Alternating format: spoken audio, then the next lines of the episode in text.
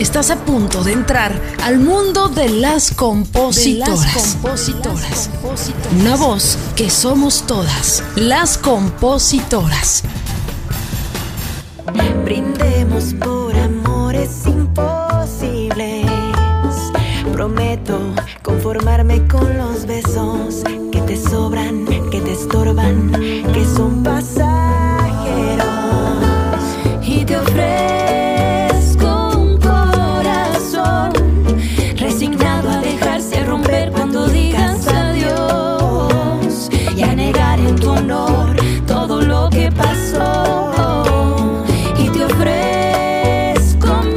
colegas, bienvenidas a otro episodio más de Las Compositoras, su amiga Erika Vidrio. Esto que escuchábamos, eh, este fragmento maravilloso del tema Te ofrezco, es de Escarlata, este grupo que quiero eh, de entrada decirles que busquen en plataformas, que escuchen su música. Maravillosa esta fusión del bolero que están haciendo Dayu y también nuestra invitada el día de hoy, que es Lulu Mena. Eh, vamos a conocer más de su historia, de sus canciones, de su trayectoria y sobre todo eh, acercarnos más ¿no? a lo que ella representa como compositora. Mi querida Lulu, qué gusto saludarte. Gracias por este espacio que nos das. Erika, muchísimas gracias. Gracias por la invitación. La verdad es que ya había escuchado tu podcast. Me encanta, me gusta mucho esta, este proyecto tan hermoso que haces de, voltear a ver sobre todo a, a, las compositoras mujeres dentro de la industria musical y darnos como este espacio para hablar acerca de lo que es la música para nosotros. Me parece muy, muy bonito y muchas gracias por la invitación.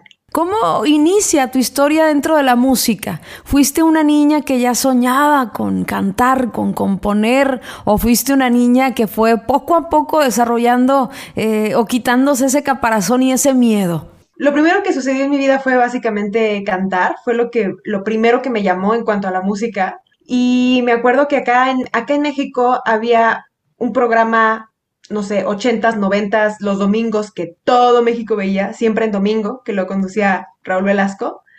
Y en ese programa, cuando yo estaba bien chiquita, me acuerdo perfecto que vi a Shakira en ese programa, fue como la premisa así de la artista, el artista colombiana, esta, esta mujer colombiana que, que, viene aquí a traernos su música y todo, y el hecho de que yo vi a Shakira como, no sé, esa imagen de, de una chava plantándose en el escenario con una guitarra cantando, me estremeció, o sea, como que me enchinó la piel, luego, luego me hizo sentir un montón de cosas y yo dije, desde ahí quiero hacer eso, ¿no? Y, y ese, ese disco de Shakira, Pies Descalzos, fue justo lo que a mí me motivó a querer cantar primero, después yo siento que como que uno se mete en pequeñas cajitas en donde en algún punto ya no cabes. Y una cosa ya como que yo necesitaba hacer más, entonces fue como a los 14 años dije, quiero aprender a tocar la guitarra, este, la guitarra precisamente por esa imagen, ¿no? Porque primero fue Shakira, pero después conocí a Lannis Morissette, conocí a Michelle Branch, empecé a conocer artistas este, de country que tocaban la guitarra y yo dije, quiero tocar la guitarra, porque no, o sea, como que siento que se va a poner interesante la cosa. y este, y tocando la guitarra, o sea, ya que aprendí a tocar la guitarra, como ahí como mis dos que tres primeros acordes, la verdad es que me dediqué mucho a sacar rolas y sacando canciones de otros artistas en ese entonces. Sin bandera, la quinta estación, lo que sonaba en, en radio en esos entonces, que era como lo que más me gustaba, porque siempre, siempre me gustó mucho el pop y esta onda de canciones, ya sabes, con dos versos, un precoro, el coro, o sea, como esa estructura que en esos entonces estaba tan usada. Eh, fue como muy, yo siento automático, no, no, lo, no lo busqué tanto, nunca dije me voy a sentar a escribir una canción, pero estaba sacando una rola de, de un artista que me gustaba y en esa misma progresión armónica empecé a tararear una nueva melodía y dije, a ver, aquí le voy a inventar algo y así hice mi primera rola a los 15, este, empecé a componer y se volvió un poco adictivo, ¿no? Dije, quiero, quiero volverlo a hacer. Esto es algo nuevo, me interesa, quiero volverlo a hacer. Y empecé a componer casi, casi diario. Estudié la licenciatura y me gradué en el 2010. Y un poquito antes de graduarme me firmó una, una disquera como solista, porque siempre tuve un proyecto yo sola. Y, este, y al mismo tiempo empecé también a componer para otros, para otros artistas. Conocí en ese entonces a quien fue mi primer editor, y me vio como un proyecto, como un artista en desarrollo, me empezó a juntar con más gente. Yo nunca había compuesto con más personas, yo componía sola 100%. Y en ese rollo de componer gente, conocí a muchos, o sea, de componer con más, con más personas, con más, con más gente, empecé a, conocer a infinidad de autores. De ahí conozco a, de ahí conocí a Ceci, a Dayu, este, a un montón de gente, a Ángela Dávalos, a María Bernal, este, de todos estos talleres de composición. Y, y más o menos así es como, como inició todo. Cuando ya empiezas a, tararear esas primeras melodías propias, ¿no? Cuéntame cómo fue ese proceso de, de, eh, tú esconderte con tu guitarra y hacer tu propio rollo allá, ¿no? Verte expuesta con otra gente y abrirte a escribir. Híjole, fue muy choqueante. Realmente, como que cuando no estás acostumbrado, yo siempre había visualizado o sea, la vida te voltea las cosas, ¿no? Pero yo siempre había visualizado mi carrera en la música como muy solitaria. Y este, es por eso que desde los artistas que me influenciaron mucho, siempre eran artistas solistas, ¿no? O sea, Sara Bareilles, Shakira, este, o sea, esa Alanis Morissette, como había mencionado, era como esa imagen muy individual. Entonces, como que nunca pensé que la música se pudiera hacer que nunca fuera yo a poder lograrlo hacer como tan bien en equipo, por decirlo de una forma, no era algo que yo, que yo planeara, realmente se dio de una forma muy natural. Y, y yo sabía, por ejemplo, mi, creo que de mucha gente, pero maestros de, de, composición de muchos, de escuchar sus rolas y de armonía vocal, sobre todo, de cantar así dos voces preciosas, fueron mucho para mí sin bandera. O sea, igual de cuando en, en aquellos tiempos, en los 2000, eh, yo creo que de mucha gente fueron muy, muy maestros de todos nosotros. Entonces me volví muy fan, sacaba todas sus rolas. Y justo la primera vez que compuse con alguien, o sea, en la escuela, pues ya en, en Fermata, con más gente afín, o sea, de, de, gente que quiere dedicarse a la música y gente que compone canciones y todo, de repente surgía con amigos, ¿no? De, oye, pues compongamos una canción o a ver qué hacemos o no sé qué. Pero pues uno tiene la idea de repente que, que siempre va a salir algo, ¿no? O que siempre este, la química se va a dar. Y es, y es otra cosa completamente distinta. O sea, sí me tocó ya en, ya de hacerlo de una forma más profesional, darme cuenta que no siempre vas a componer con, con, amigos, ¿no? O sea, me tocó esa experiencia de conocer a alguien y en ese momento, el mismo día que lo conozco, componer, porque vamos a componer y porque es trabajar. Y yo venía de, y yo venía de esa forma como súper romántica, así muy romantizada de voy a componer con mis cuates toda la vida, y este, y así. Y de hecho, en uno de esos talleres que conocí a, a, Dayu, este, y hoy tenemos un proyecto juntas que acabamos de firmar con una disquera y todo el rollo, entonces en esos talleres fue ¿eh? como... Me, encanta, me encanta lo que hacen. Ay, muchas gracias. muchas gracias. Las he descubierto recientemente, te soy honesta, pero me encanta, es, es un, una fusión tan bonita. Yo soy amante del bolero y de, esas, eh, de esos géneros que, que, de repente no lo toma otra o generación y las vuelve como más bellas, ¿no? Estoy súper contenta con su proyecto y te felicito y las felicito por, por eso, ¿no? Muchísimas gracias. Y fíjate que ahí es, esa es una prueba para mí muy grande de cómo las cosas se pueden dar de otra manera, porque muchas veces yo venía de componer con mis amigos, pero no me había tocado hacer amigos componiendo primero. Entonces, cuando yo conocí a Dayu, pues nos caímos bien, nos presentamos y fue como, a ver qué día hacemos algo. Entonces nos juntamos a componer, hicimos una química bien chida y empezamos a componer varias rolas. Eh, y después en el proceso nos fuimos haciendo muy cercanas, ¿no? O sea, nos fuimos haciendo amigas, porque en las sesiones de composición, pues ya ves que te platicas tu vida y cosas que te preocupan y te expones mucho emocionalmente. Y es una terapia. No sucede con todos, ajá, pero no sucede con todos, como que hay gente con la que lo haces más, este...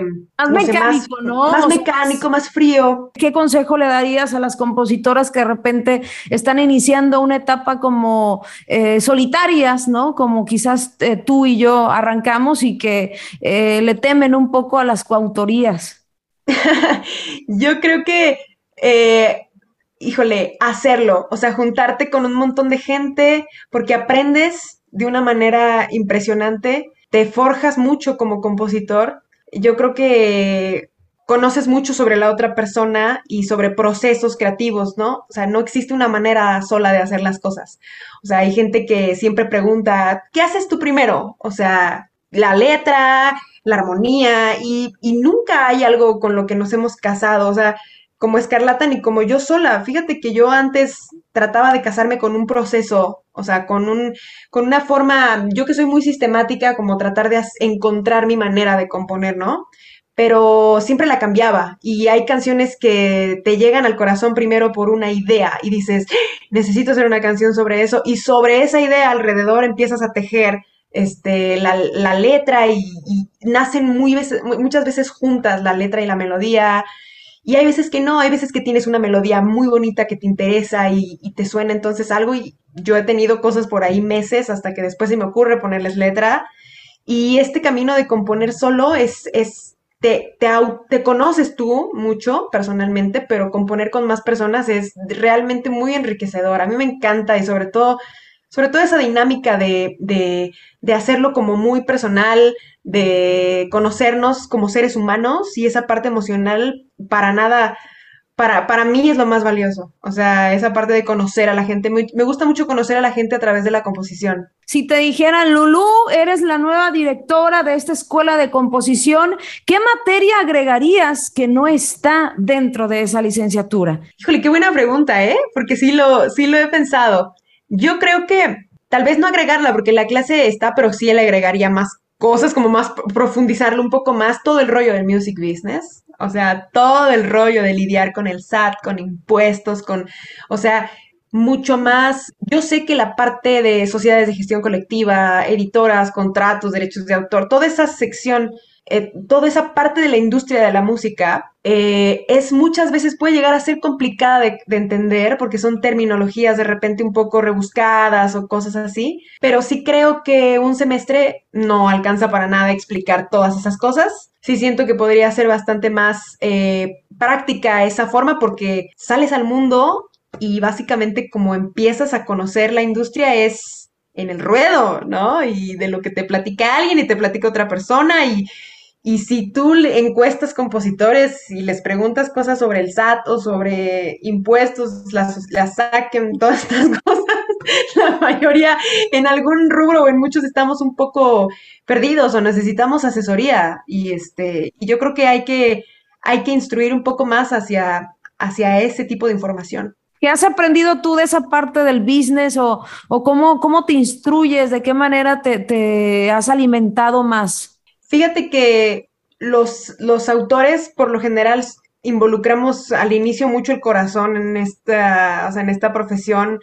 Somos muy románticos, ¿no? O sea, yo me acuerdo cuando llegué a la Ciudad de México y desde que empecé a escribir canciones siempre es como, pues yo quiero dar, yo quiero contar una historia, ¿no? Yo quiero expresar, yo quiero mostrarle mi música a la gente. Y la parte del negocio no la pelas tanto o, este, o sientes que en algún momento alguien más se va a encargar de eso, eh, que idealmente, pues como tú dices, ¿no? Que tú te dedicaras a componer y ya sería lo ideal, pero, pero yo creo que es un shock darte cuenta que tú, tú mismo tienes que jugar el juego, o sea, y meterte a, la industria y que todo es importante. O sea, muchas veces el artista es como, no, es que mi arte va a hablar por sí solo. Sí, pero tú también tienes que saber venderte, tú también tienes que saber promocionarte, eh, darte a respetar, ¿no? O sea, negociar, etcétera. Y, afortunadamente he conocido gente que, que me asesora. Eh, hay muchas áreas, muchas áreas que para mí siguen siendo un misterio y que todavía no logro comprender muy bien. Soy un poco lenta para, para esas secciones del, del, negocio, pero, pero tengo, no sé, nuestro abogado Edgar Buciaga, o sea, nos asesora muchísimo con contratos, él nos explica todo, así nos tenga que explicar diez veces la misma cosa que no comprendemos. Eh, y está muy curioso porque yo a Edgar lo conocí igual hace 13 años, más o menos. También me asesoro mucho de gente dentro de la industria y de nosotros mismos compositores como equipo, de repente preguntarnos entre nosotros cosas, ¿no? Que no te que no sientas pena de, de preguntarle a los demás, porque muchas veces es como no sé si la gente piensa que va a ser algo incómodo preguntar como, oye, ¿y a ti cómo te fue con tal? O, este contrato que firmaste, ¿qué tal? ¿Cómo, cómo te fue? O, cómo estaban los porcentajes o cosas así. Es como hablar de dinero, ¿no? Y hay gente que se incomoda hablando de esas situaciones, pero yo creo que si hacemos una comunidad y entre nosotros nos, nos unimos y nos apoyamos con esa información, pues es información muy valiosa que nos puede ayudar en dado caso a negociar algo bueno y sobre todo a, a buscar lo que mejor nos convenga. Totalmente de acuerdo, totalmente de acuerdo. Pasando al asunto de tus rolas, eh, Lulú, platícame de tus intérpretes, eh, cuáles han sido y sobre todo, ¿cuánto te tardaste en que una canción tuya fuera grabada ya con un artista importante y quién fue ese primer artista que te dio la oportunidad? Eh, empecé a componer mucho con otras personas, mi primer editor fue eh, Pablo Espósito. Firmé algunas cositas por ahí con su. Él estaba comenzando su editora que se, llama, se llamaba en ese entonces, se llama Boomerang Latin Music.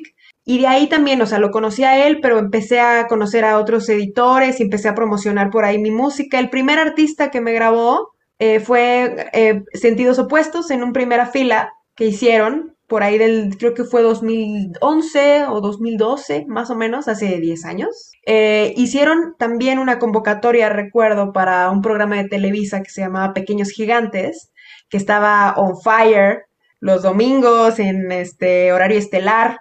Entonces, ahí estuvo muy interesante porque abrieron una convocatoria para que mandaran canciones como los autores y yo mandé, creo que el máximo que podías mandar eran cuatro y me seleccionaron tres. ¿No? De esas cuatro.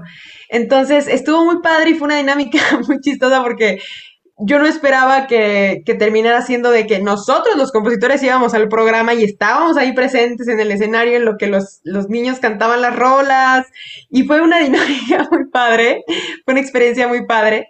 Este, esas canciones obviamente igual salieron, las, las, o sea, las firmé, fueron mis primeras firmas con editoras, después, eso fue primero, después vino lo de sentidos opuestos, después también conocí a, a, a Lalo Brito, que igual es un gran amigo, él también me grabó, él hizo una colaboración, la canción que hicimos juntos la grabó en colaboración con Dana Paola, le fue también muy bien, se llama Mientras me enamoras, y coloqué algunas canciones en, en temas, hay una canción que era tema de salida de una telenovela, y eso fue como lo primero. Tengo también algunas canciones con los rumberos, con Camila Fernández. ¿Cómo, cómo ha cambiado tu, tu visión en, en cuestión de, de, lo que está pidiendo la música? Eh, yo veo en lo personal, eh, en mi género, ¿no? Que es el regional y en otros géneros que se están como que fusionando, como que hay esta onda de que ya no son tanto el género, ¿no? Sino como que hay mucha versatilidad ¿no? En, en, en, en, la música. ¿Cómo, con, ¿Cuál es tu visión eh, de, de, las rolas de la música en este tiempo tan globalizado, Lulu? Yo creo que cada vez hay menos géneros, así como tú dices, y se me hace súper interesante cómo los autores eh, comenzamos a buscarle la vuelta de fusionar cosas y fusionar sonidos, estilos, etcétera. Por ejemplo, algo que me gustó muchísimo fue lo que hizo Rosalía con el trap y el flamenco, que dices, en ninguna situación, si a mí me lo hubieran platicado, me hubiera imaginado que esos dos géneros tan distintos, ¿no? Agua y aceite, pudieran dar un resultado tan increíble como es ese disco de, de, Rosalía. Y me gusta mucho experimentar, o sea, darme cuenta, me emociona sobre todo, darme cuenta que cada vez cabemos menos en una estructura cuando yo empecé a escribir canciones era mucho de, como te decía, de verso, verso, precoro, coro, verso, precoro, coro, puente, coro. Y ya, y se acababa la estructura, ¿no? Y ahorita darnos cuenta que hay otras. Fíjate que cuando empecé a componer, tú que eres, tú que eres en eso del regional, la primera vez que yo me junté con alguien y dijimos, vamos a hacer una canción regional, que no era nada profesional, ¿no? Era un amigo ahí que cantaba este regional y fue como que estábamos ahí dijimos, ¿por qué no hacemos algo más o menos por acá?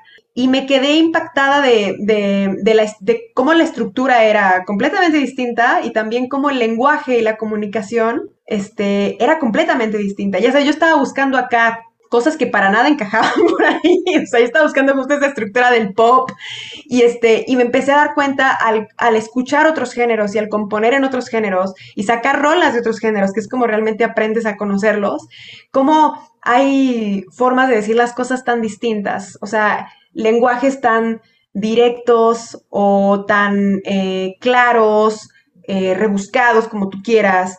Y el hecho de fusionar todas estas cosas que dices, bueno, voy a hacer una canción que cuente una historia, eh, pero que tenga un dembowcito atrás, como medio reggaetón y, así. Por ejemplo, nosotros em, hicimos un bolero. la canción nació siendo un bolero, pero en la producción se nos ocurrió meterle un dembowcito que al final ya empieza a levantar como las ganas de bailar, ¿no? Cat, pat, cat, pero sobre una armonía de bolero. Y se empezó a volver muy adictivo eso, como esta rola nace así, pero podríamos meterle una ondita más este mariachosa, ¿no? ¿Cómo, ¿Cómo pensarías un mariachi en esta canción? Y es como de, wow, estaría súper interesante. ¿Cómo es que a ti te motiva el, bolero, no? ¿Cómo es que te emocionaste en seguir esa onda del bolero y fusionarlo, Lulu? Fíjate que encontré en el bolero un género que desde la primera vez que lo canté, porque hicimos un tributo a Emelena Valdelamar con mucho corazón en un evento, desde esa primera vez sentí algo súper especial. Suena bien romántico decirlo así, pero incluso en ese soundcheck, porque nos dividimos, fue una, una bohemia que hicimos en el Cantoral con puras mujeres, fue la primera bohemia que hicimos de puras mujeres en el escenario con las chicas de Despeinadas, que un colectivo de muchos proyectos musicales de puras mujeres, y nos dividimos las frases de la rola, ¿no? Y, cuando lo canté, te lo juro que sentí como, como que había encontrado mi género, o sea, el pop, crecí con el pop, eh, me encanta, me encanta que una canción, escuchar una canción y que se te pegue, me fascina ese efecto. O sea, me encanta tararear la rola después de escucharla en la calle y decir, buscarla, o sea, como que me genera esa emoción de buscarla y decir, a ver, la quiero escuchar otra vez y ponerle el loop y el loop. Ese efecto me gusta mucho. Pero en el, fíjate que ahorita que escucho las canciones de Escarlata, que en un inicio éramos más pop, y éramos más hacia el country, hacia esa onda, este, country pop. Ahorita me siento mucho más cómoda cantando boleros. O sea, siento que ese rango y esa tesitura de mi voz no la había explorado en el pop. En el pop estaba muy acostumbrada de repente a meterle un superpower y a, a, cantar con un montón de potencia y en el bolero es mucho más susurradito, más dulce y me gusta más escucharme eso es muy curioso porque antes era como que no, no, no me gustaba tanto escuchar así todo. No es como que yo escuchara mis rolas y ahorita sí, o sea, me gusta mucho escucharme, me gusta mucho cantarlas, las disfruto, no me canso y sobre todo este esa, esa dulzura que tiene el bolero, como sufridita, pero con mucho, con mucho, con mucho sentimiento y mucho corazón, tal cual. Eso fue lo que me enamoró de este género. ¿Cuál es tu visión y, tu vivencia, tu experiencia en, ser mujer en esta industria? ¿Te ha traído conflicto? ¿Te has sentido vulnerable? Quiero que me platiques de eso. Claro, sí, 100%. Y desde, fíjate que desde la escuela, yo llegué acá y en Fermata éramos eh, bien poquitas mujeres. Siempre mis grupos, en mis grupos la mayoría, la mayoría eran hombres y yo escogí la guitarra como un instrumento para desempeñarme, entonces, pues menos todavía, ¿no? O sea, mis clases de guitarra grupales, o sea, los laboratorios eran puros hombres y yo básicamente. O sea, al principio sí éramos un poquito más, pero conforme va avanzando eh, la carrera, pues mucha gente se empieza a ir, ¿no? O sea, empieza a haber filtros y filtros y mucha gente empieza a, tirar la toalla, realmente se gradúan muy poquitos. Ya por ahí de los semestres avanzados, porque yo estudié becada en Fermata, por eso pude estudiar ahí, tuve una beca completa del 100%, entonces tenía que, esta presión de que pues, tengo que cuidar mi calificación, ¿no? Y era bien estudiosa y todo el rollo, pero desde ahí, claro que me tocó tener experiencias muy eh, malas, pues sí, malas y muy, muy malas experiencias de, machismo y de decirme, ¿a poco sí tocas la guitarra? ¿Y cómo te fue en el examen? ¿Cuánto sacaste? No, pues saqué, me fue bien, saqué nueve. Ay, ay, ay, ¿a poco sí sacaste el solo de Pat Martino completo? Y yo, pues, sí, o sea, estudiaba un montón. Pero esta idea de cuestionar todo el tiempo como de, ¿y si tocas? ¿Y si le tocas? ¿Y si no sé qué? Venía tanto de maestros como de mis compañeros. Entonces, realmente por supuesto que eso permea, ¿no? En, en, quién es uno como compositor hoy un día. O sea, poco a poco empezamos como a, yo empecé personalmente a, empoderarme también, a, a, deconstruir estas ideas patriarcales con las que crecí, porque igual crecí en una familia bastante conservadora y además salí del closet hace no mucho tiempo como mujer bisexual, entonces también todo este rollo de romper con, con esos esquemas que me habían tenido como en una cajita de lo que tiene que ser, pues empezó a empoderarme mucho. Y hoy mi seguridad y mi autoestima hoy está en muy buenas condiciones, pero por supuesto que soy insegura tocando la guitarra, ¿sabes? O sea, y, a pesar de que mucha gente me diga, no, es que tocas bien chido y yo soy la que toca, eh, así como Dayu me dice, es que tú eres la chava de la guitarra, ¿no? Y me la termina pasando en que yo diga, no, es que ahorita no quiero tocar o lo que sea, cuando tocamos en vivo yo toco, y por supuesto que soy insegura por todas esas cosas que permearon mucho en decirme, ¿y a poco sí? ¿Y será que sí? No sé qué, a ver, toca, y a ver tu rola y cosas así, tanto de maestros como, como de compañeros. Y hoy soy, o sea, me considero también una mujer súper feminista, me encanta ver a chicas dentro, ahora que yo doy clases, me gusta mucho cuando en los grupos veo que estas generaciones de hoy en día hay muchas mujeres, ¿no? Y que las mujeres están con un hambre y con unas ganas de participar y de formar parte de la industria. Me gusta mucho ver chavas eh, productoras, guitarristas, cantantes increíbles que quieren meterse a la composición. Y, por supuesto que tengo esta, esta disposición y estas ganas de, apoyar y de compartir sobre todo qué no tienes que aguantar, qué no está bien que te digan, dónde poner un alto y en lo que yo pueda apoyar y, y ayudar a empoderarnos, 100%, o sea, siempre lo voy a defender tanto como, no solo como mujer, sino como miembro de la comunidad LGBT también. Me encanta eso y con eso eh, vamos a cerrar esta plática. Querida Lulú, fue un gusto tenerte en las compositoras, conocer un poco de tu trayectoria, de tus rolas. Eh, nos encantaría que las colegas vayan a, plataformas y chequen este proyecto del tuyo junto con Dayu, que es Escarlata también, y también tus redes sociales, y puedes compartir dónde te encontramos. Claro que sí, Escarlata, estamos en todas las plataformas digitales. Eh, Escarlata MU en redes sociales, o sea, Instagram, Twitter, el MU es por México-Uruguay. y en, en mis redes personales estoy en todos lados como Menalulu. Gracias por escucharnos. Te esperamos el próximo jueves en otro episodio más de Las Compositoras, una voz que somos todas. Recuerda seguirnos en nuestras redes sociales como Las Compositoras y darle seguir a nuestro perfil para tener más visibilidad en este podcast.